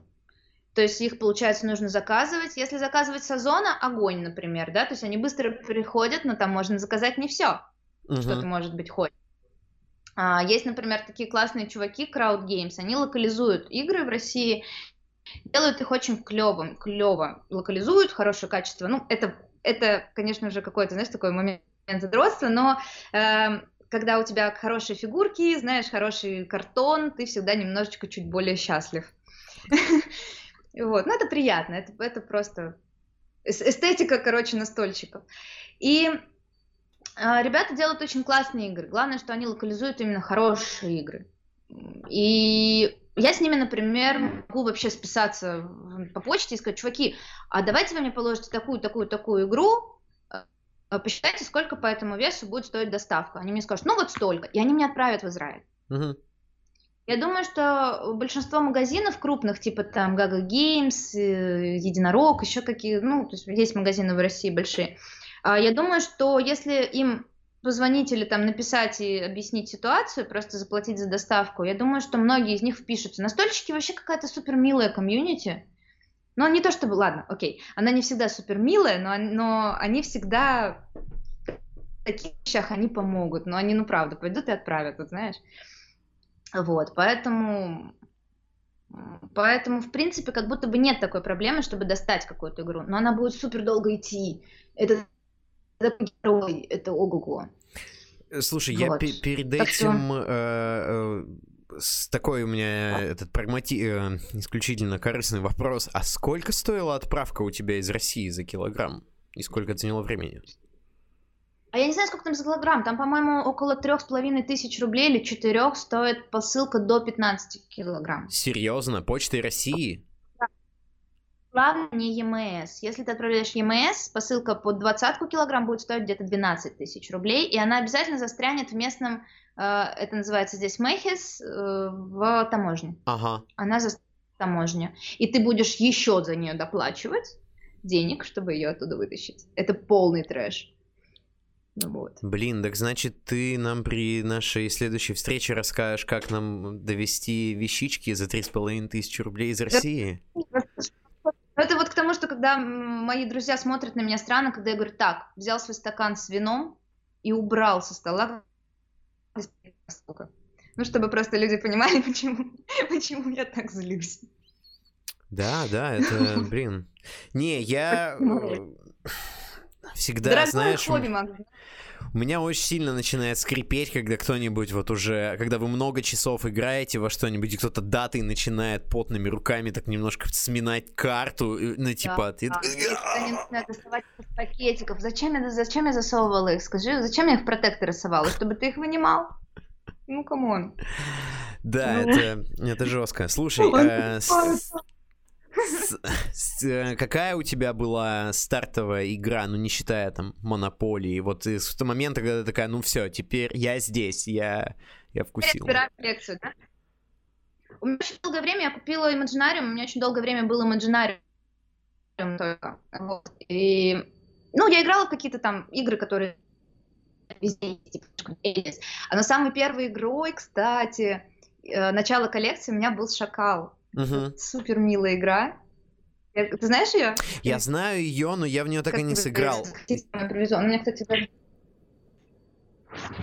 Смотри, вот так она выглядит. Да, я знаю, я, я, ее, я ее видел тысячи раз, я, у меня даже было энное количество возможностей в нее сыграть, но я такой, да, но мы сначала выпьем, и это, знаешь, не приходило к игре очень часто. Это она, она по-моему, русская игра, вот, там смысл в том, что кучка пиратиков ездит вокруг острова и высаживаются на этот остров, переворачивают э, э, квадратики, и там что-то происходит. То есть они идут направо, налево, их съедает людоед, они убегают от крокодила или находят клад, uh-huh. тащат эти монетки обратно на свой корабль. Ну, то есть простенькая, миленькая такая, и, и очень, она типа,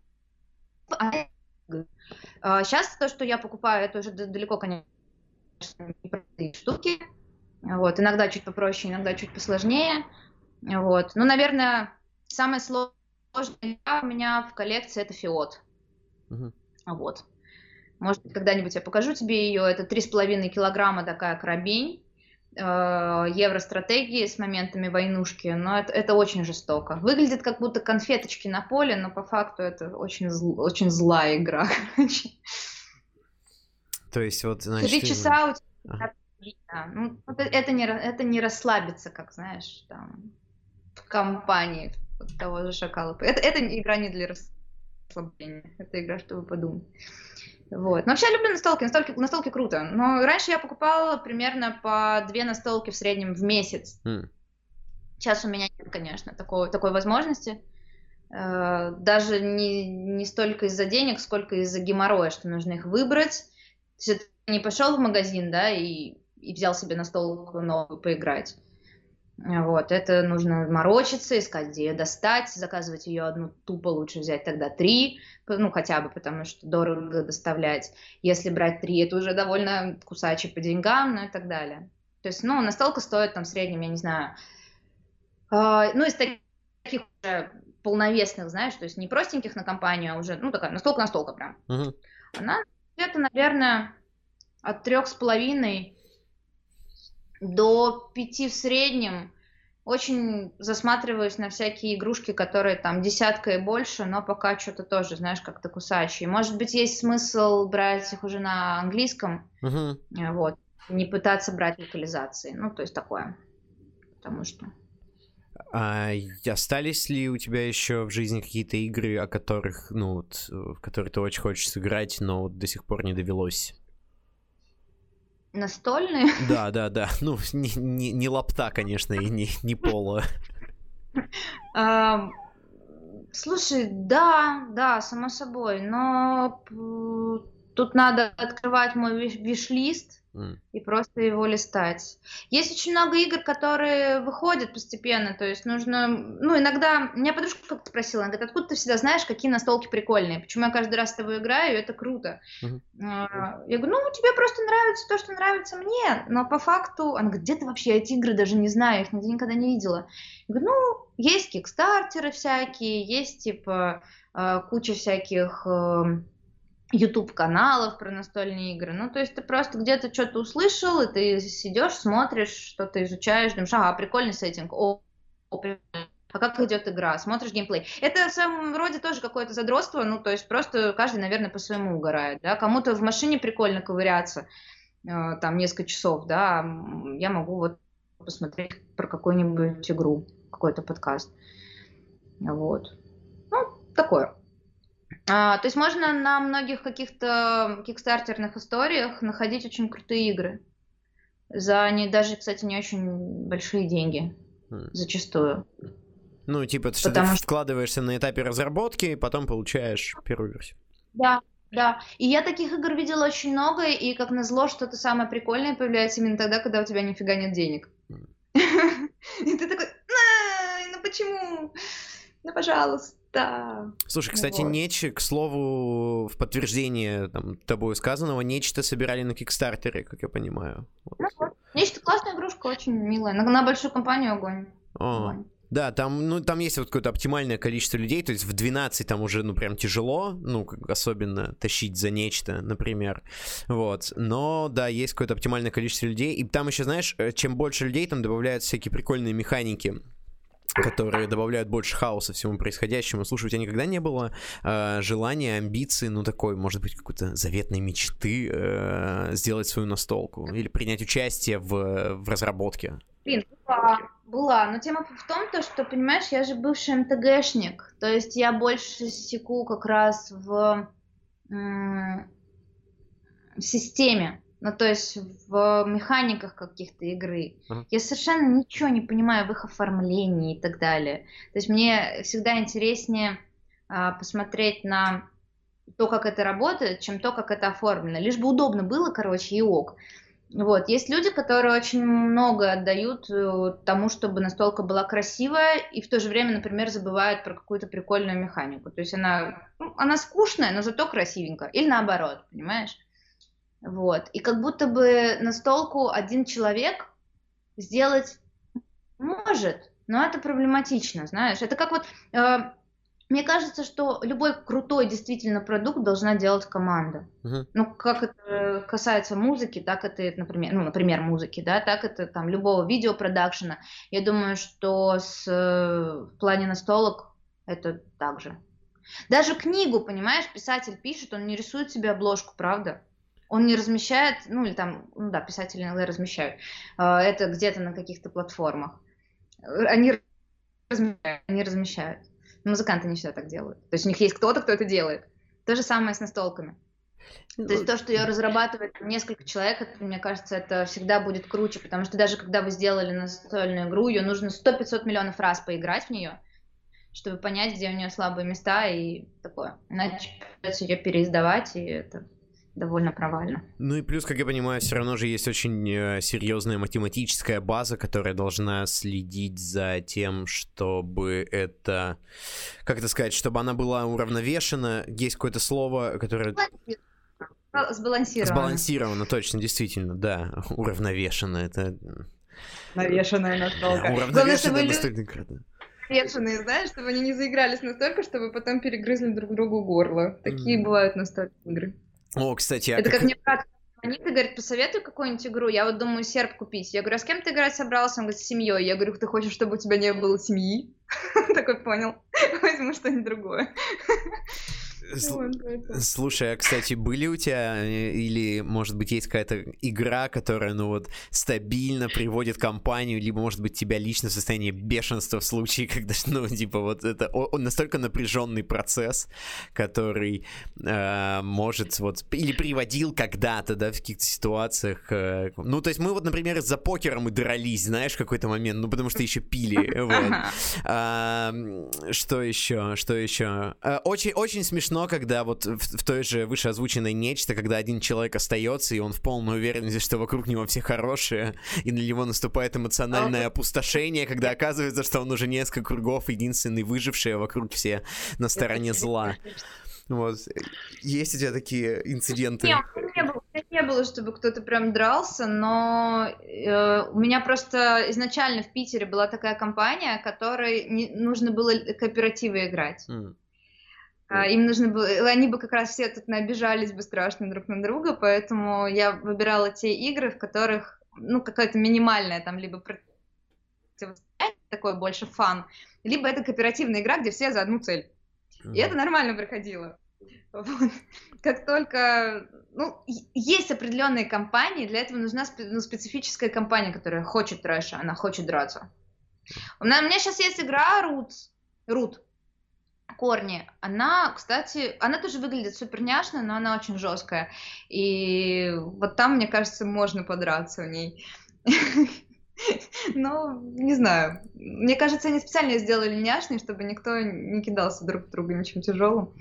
Потому что, ну, такое, да, там у тебя поле, и там разные фракции, это называется симметричная стратегия. Это что-то, что мой мозг пока вообще отказывается воспринимать. Это когда каждая фракция играет по-разному, но при этом, чтобы играть вообще эту игру, ты должен понимать, что делает каждый из них. То есть ты должен уметь играть за каждую из фракций. Но логика игры у каждой разная. То есть тебе нужно понять, что сейчас делает этот человек, хотя он вообще отлично от тебя играет. Угу. Вообще другими чуваками, и совершенно у него другие способы там всего. Передвижения, постройки. Ну, то есть это как бы стратегия, но такое. Вот, это вообще взрыв мозга, просто взрыв мозгов. Блин, знаешь, я хочу отметить, что даже кооперативные игры, когда вы сражаетесь против игры, не всегда являются залогом э, хорошо проведенного времени и ко- э, компании. А. Я умудрился довести Аллу, когда мы играли в кооперативку. Мы, я выбесил ее страшно. При том, что у нас мы вместе играли против игры, да, но может это дело во мне, скорее всего, дело во мне. Как сказал мне один раз Поперечный, я его когда отправляла в Москве, у нас был последний концерт, я еще в Москве задерживалась на несколько дней и отправляла ребят э, на поезде обратно в Питер.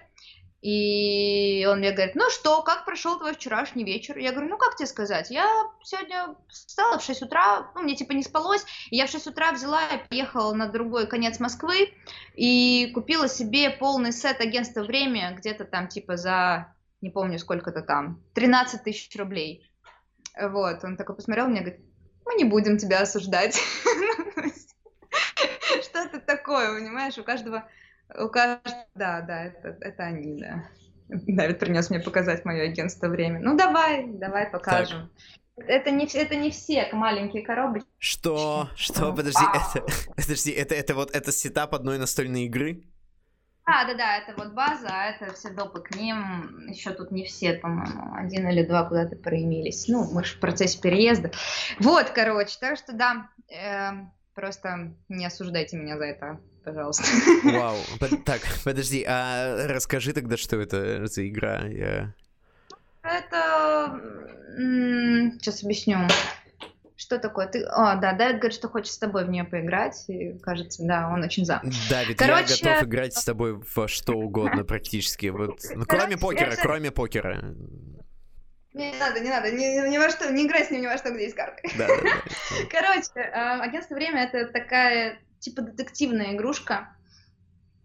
А, ты ходишь там по локациям, открываешь карты, у тебя с одной стороны картинка локации, с другой стороны что-то написано, и тебе нужно типа временной сбой ликвидировать. То есть вы в будущем залезаете в капсулы, возвращаетесь либо в прошлое, либо в какие-то альтернативные миры, делаете там какую-то хрень, возвращаетесь обратно. И весь этот сетап, то есть, ну, во-первых, они меняются, то есть сеттинг игры меняется, это же не обязательно, что ты, ну, то есть первый там это психушка, второй это, по-моему, какие-то фэнтезийный мир, третий это зомби, дальше там какие-то рыцари, э, Египет. Ну, в общем, там очень много разных сеттингов, это прикольно, то есть uh-huh. они, получается, придумали, как они привязываются к одному сеттингу. Это не игра про зомби, и не игра там про драконов, то есть это, это вот так все намешано. И история как бы продолжается, то есть она идет, продолжается. То есть было бы неинтересно взять базу, еще парочку дополнений и как будто бы не закончить историю. То есть mm. интересно пройти все целиком. И их там 10 штук, и их прям дохрена, это, это ох. Я правильно понимаю, вот. что это не реиграбельная игра, то есть, грубо говоря... Да, да, к сожалению, как раз игры, которые детективные, я их обожаю. У меня хорошая очень есть их подборка, вот, э, я очень люблю такие игры, но они не реиграбельные. Uh-huh. Поэтому, когда я их доигрываю, либо потом я уже как такой гейммастер провожу их, помогаю их провести для своих друзей, либо они у меня просто стоят на полке, я, них, я их отказываюсь продавать, потому что, потому что они крутые. Вот. Пускай будут в коллекции. Я знаю, что сейчас есть настолки, которые прям вообще одноразовые, то есть, грубо говоря, где там в процессе игры тебе нужно что-то вскрыть, оторвать и там... Есть, есть, да, да, да. У меня одна такая была, я ее не очень люблю, называется «Побег из психушки». А, она прикольная, у нее как раз прикольные вот эти вот загадки, но фактически каждый раз тебе просто нужно отгадать код из четырех цифр, и это немножко утомляет, но это скучно. Ага. То есть тебе нужно понять, э, какую следующую карту взять, и это выглядит как эм, четырехзначное число. Но по факту ты решаешь все время какие-то загадки. Да, тебе где-то что-то нужно порвать, стереть, там что-то еще. Ну, забавно, забавно. То есть э, исполнение прикольное, сама история не очень, не такая прикольная. То есть есть истории поприкольнее детективные такие вот и квестовые, квеструмы такие, настольные типа. Есть прикольные. Тут э, из, в чате пишет э, некто под ником V плюс Саш, э, Люба, привет, мы тебя любим. Ви плюс плюс. Вот, видимо. О, привет! Да, общем... да это плюсик. Я решил, вот. да, не отказывать себе в удовольствии передать тебе привет. Прекрасный, прекрасный музыкант, вообще человек, который любит люваков так же, как я. Котов. Люваки это такое животное, а, живет на Бали, может быть, не только на Бали. А, ест кофе, потом какает этим кофе, потом из этого делают очень дорогой кофе. Оу. Oh. Я, вот, да. я думал, леваки это те, которые против праваков. Вот есть праваки, а есть Нет, леваки. У них есть какое-то еще другое название, по-моему, они называются мусанги. Мусанг. Вот, но там их почему-то зовут лювак, люваки, лювак кофе и так далее. Э, своеобразное, конечно, кофе. Я даже попробовала своеобразный кофе. Я попробовала, очень странная штука, вот, а Плюсик молодец, да, Плюсик очень хороший человек, он, мы когда-то очень давно познакомились в Питере, и он вообще большую часть времени, кажется, живет где-то не в России, в Азии, где-то путешествует, тусуется, и вообще такой интересный очень персонаж. Самое удивительное вот. место, где ты была на Земле? Прям удивительное, блин, вулкан. Да, мы год назад, как раз где-то год назад, мы залезли на вулкан. А, в три часа ночи начали лезть, и к восходу солнца залезли. Над облаками. Очень круто. Очень круто. Ну, типа, мы встретили рассвет на вулкане. А где? Я гнала всю компанию. На Бали. А. Это... У меня даже есть фотки. То есть мы смотрели на другой вулкан. А, тот, который... на который мы лезли, назывался Батур а тот, на который мы смотрели, назывался Агунг. Это действующие оба вулканы. А, там, когда поднимаешься, ну или спускаешься, там есть даже места, где выходит прямо пар из, э, ну, из-под земли где наш, наш гид говорил, что там можно даже яйца сварить, если mm. ставить яйцо, там сварится. И нас, кстати, кормили яйцами там на этом вулкане, насколько я поняла, это как раз у них есть там где-то такая паровая баня, они их туда кидают просто. Вот, так что тебе дают яйцо, которое сварилось на, на, на вулкане. Вау. И ты сидишь с этим бутером, с яйцом, с чаем, короче, смотришь, как у тебя восход. Над облаками прям. А потом сквозь эти облака идешь вниз. Ну, это очень круто. Вулкан это прикольно, прям. Ну вот. Слушай, по поводу леваков и всего такого. А, Все-таки, да, что ты, какое предпочтение ты для себя выбрала по поводу завтрашнего дня. Идем мы, значит, выражать солидарность с Россией, будучи в другой стране, или мы едем в лес? Ну вот. А кто там хочет больше? Слушай, я на самом деле, во-первых, короче, как-то не очень комфортно на улице как-то прохладно. Я, знаешь, я как бы для себя такой вот вопрос себе задал, что, в принципе, наверное, хайфовский, хайфский лес никуда не исчезнет, но он как бы останется на том же месте. Да, вот. шашлык, который активно будет делаться, да? Да, да. А, а вот эти вот, то есть посмотреть на тех ребят... Мясо теряем в весе, короче. Вот, то есть, а посмотреть как бы на ребят, которые, как будто бы, которым тоже вроде как не все равно, и которые... Э, было круто. Я с тобой согласна. Вот. Потом, глядишь, будешь идти по хайфе и такая, а, я видела этого парня, у него был классный плакат, или там девчонку с, э, ну, типа, они тоже... И мне... Значит, вот, мне почему-то кажется, да, что мы завтра должны вот... Тем более, это реально единственная легальная возможность, легальная возможность отойти от дома на тысячу метров для того, чтобы принять участие в митинге, понимаешь? же можно вообще. Ты знаешь, честно говоря, я тебе скажу так. Я всегда считала, что э, э, тот беспредел, который там творится, его вообще нужно замитинговать до потери пульса. Хотя я вообще не, не поклонник этой всей херни. Я помню, как меня в 17 лет забрали совершенно случайно в ментовку, потому что я шла мимо митинга. Mm. Я не люблю митинги, потому что я не понимаю, за что меня забрали в ментовку. Нет, меня, естественно, оттуда выпустили. Мне позвонил папа и такой, что делаешь? Я говорю, я сижу в, ментове, в менторе. Он говорит, что тебя забрать? Я говорю, нет, не надо, нормально, я справлюсь. Папа поржал, сказал, ну ладно. И я вообще не понимала, что было. Они еще с нас почему-то сняли отпечатки пальцев. Я несовершеннолетняя. Что? Какие отпечатки пальцев? Ну, короче, такое. И никогда я это все, этого всего не понимала. А тут просто боялась, честно говоря, последнее время, потому что мне нужно было поехать в Израиль. Мне нужно было делать гражданство. Ты, когда подаешь документы, а, ты даешь справку об отсутствии судимости. Ну, то есть я в легкую могла домитинговаться до того, чтобы я никуда не поехала. Поэтому как будто бы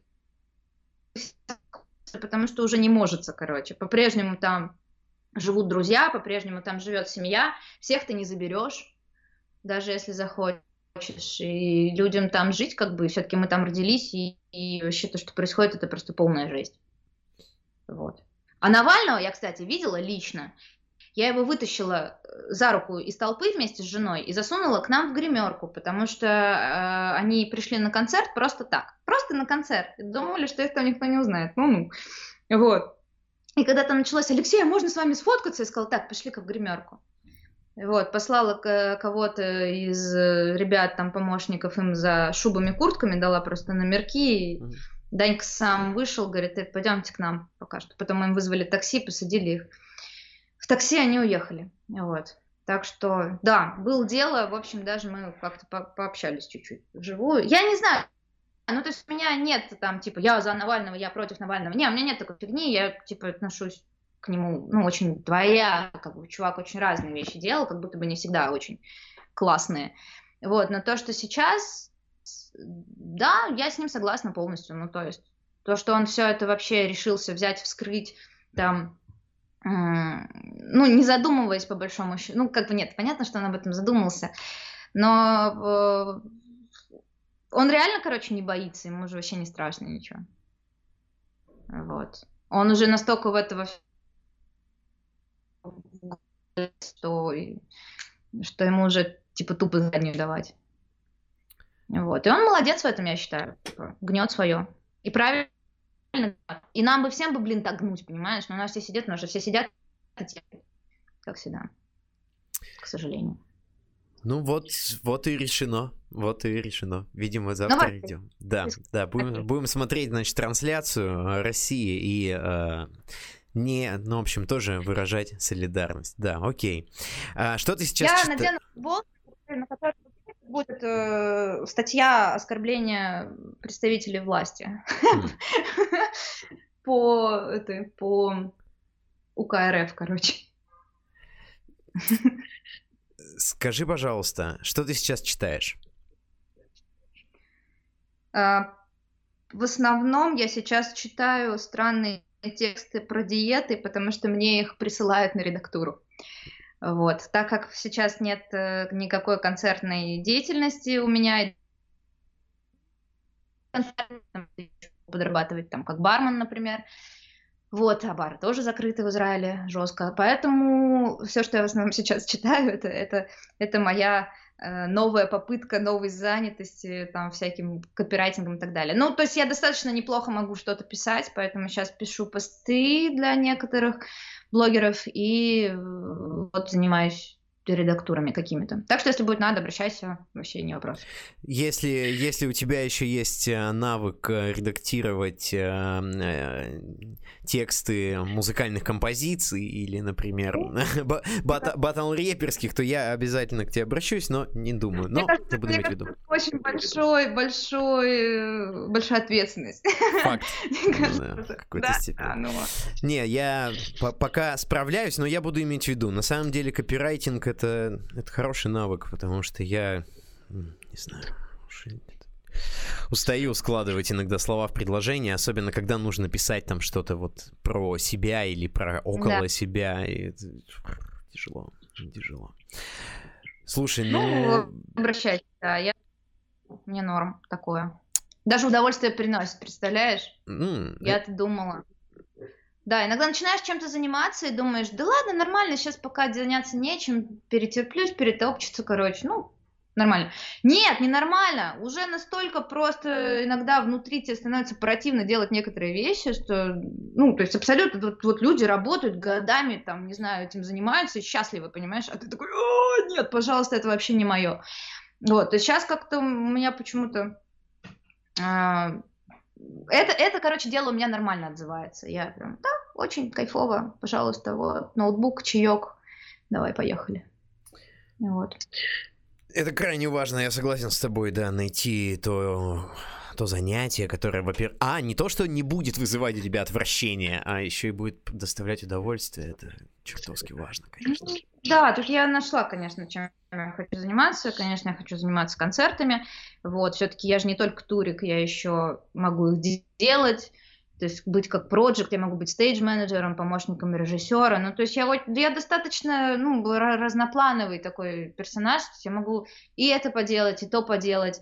Я помню один концерт, когда я пришла туда, и первый час я вообще не знала, что я буду делать в этот день, понимаешь? Mm. А потом мне говорят, ну, ты будешь, типа, выпускающим режиссером вот этой сцены. Я такая, а, ну, окей. Пойду скажу об этом своим артистам. Вот, а у меня там, типа, целая куча вообще танцоров, там целое шоу на этой сцене огромное. И такой, окей, окей. Теперь я тут выпускающий. Ну, хорошо. Спасибо, что сказали. Слушай, а возвращаясь к теме концертов, есть ли артист, с которым... Бывает тоже. А, я, я не знаю, да, что-то у нас опять немножко скачет интернет. Скажи, пожалуйста, если, возвращаясь к теме концертов, да, и если артист, с которым, наоборот, тебе бы очень хотелось поработать, может быть, прокатить его, может быть, разово, либо наоборот, знаешь, есть, допустим, музыканты, которые как-то отзываются у тебя в душе, и тебе хотелось бы поставить им шоу, например, срежиссировать концерт. О, знаешь, я бы с кем проехала бесплатно, вот они сейчас услышат и скажут, все, берем. Я хочу проехать с, э, с ППР, пионер-лагерь «Пыльная радуга». Я бы проехала бы с этими ребятами вообще просто слава российскому андерграунду. Они крутые. Ха! Вот я бы с ними проехала бы просто так. Просто потому что, ну, ну блин, ну музыка должна быть не только та, которая сейчас в России. Вот, а еще и другая. Да. Да. Вот. Ну, как пример. Вообще, я честно, хотела бы проехаться с кем-то по Европе, наверное. Мне было бы интересно вот это вот все, потому что все равно я какое-то время занималась и прокачкой английского, я все равно его стараюсь сейчас не бросать, и надеюсь, то, что это все еще подкачается. Вот. И что, мне кажется, я, в принципе, уже готова нормально ехать в Европу и в плане языка, и в плане там тех же документов, как видишь, да, я могу ездить, не париться. И э, мне интересно узнать тамошнюю. Поэтому я бы поехала с кем угодно, но в Европу. Mm. Лучше, конечно, с кем-то покрупнее, знать более, более, более крупную, ну, по, более, часть более крупного шоу-бизнеса в Европе, э, чем, опять же, по маленьким андерграундным клубам. Хотя это тоже, ну, типа, целая культура, просто они супер разные. Mm-hmm. Вот, Хочется посмотреть на профессиональных... Помнишь, мы говорили сегодня еще в самом начале, что чем круче артист, чем дороже артист, тем более профессиональные зачастую организаторы. Вот мне хочется таких же профессиональных организаторов найти в Европе и посмотреть, как они работают. Вот. Потому что я учусь, на самом деле, на каждом концерте. Даже если хожу там как няш-мяш и просто по сторонам глазею. Если я просто глазею, значит, все хорошо происходит. Вот. И я в этот момент тоже учусь, как бы. Знаешь? Так что... Ничто не проходит зря. На этой ноте по попрошу тебя а, принять участие в финальной рубрике этого подкаста «Обращение гостя к зрителям». А, все, что у тебя сейчас в голове, этого 22 января 2021 года. А, as you wish, как говорится. Ой, чуваки, держитесь. Я надеюсь, что скоро закончится вся эта жесть, и пусть это все даже будет дальше по-другому. Не забывайте про нас, ходите на концерты. Мы будем очень рады. Вот. И я надеюсь, то, что будет все-таки, может быть, даже еще круче, чем было. Так-то.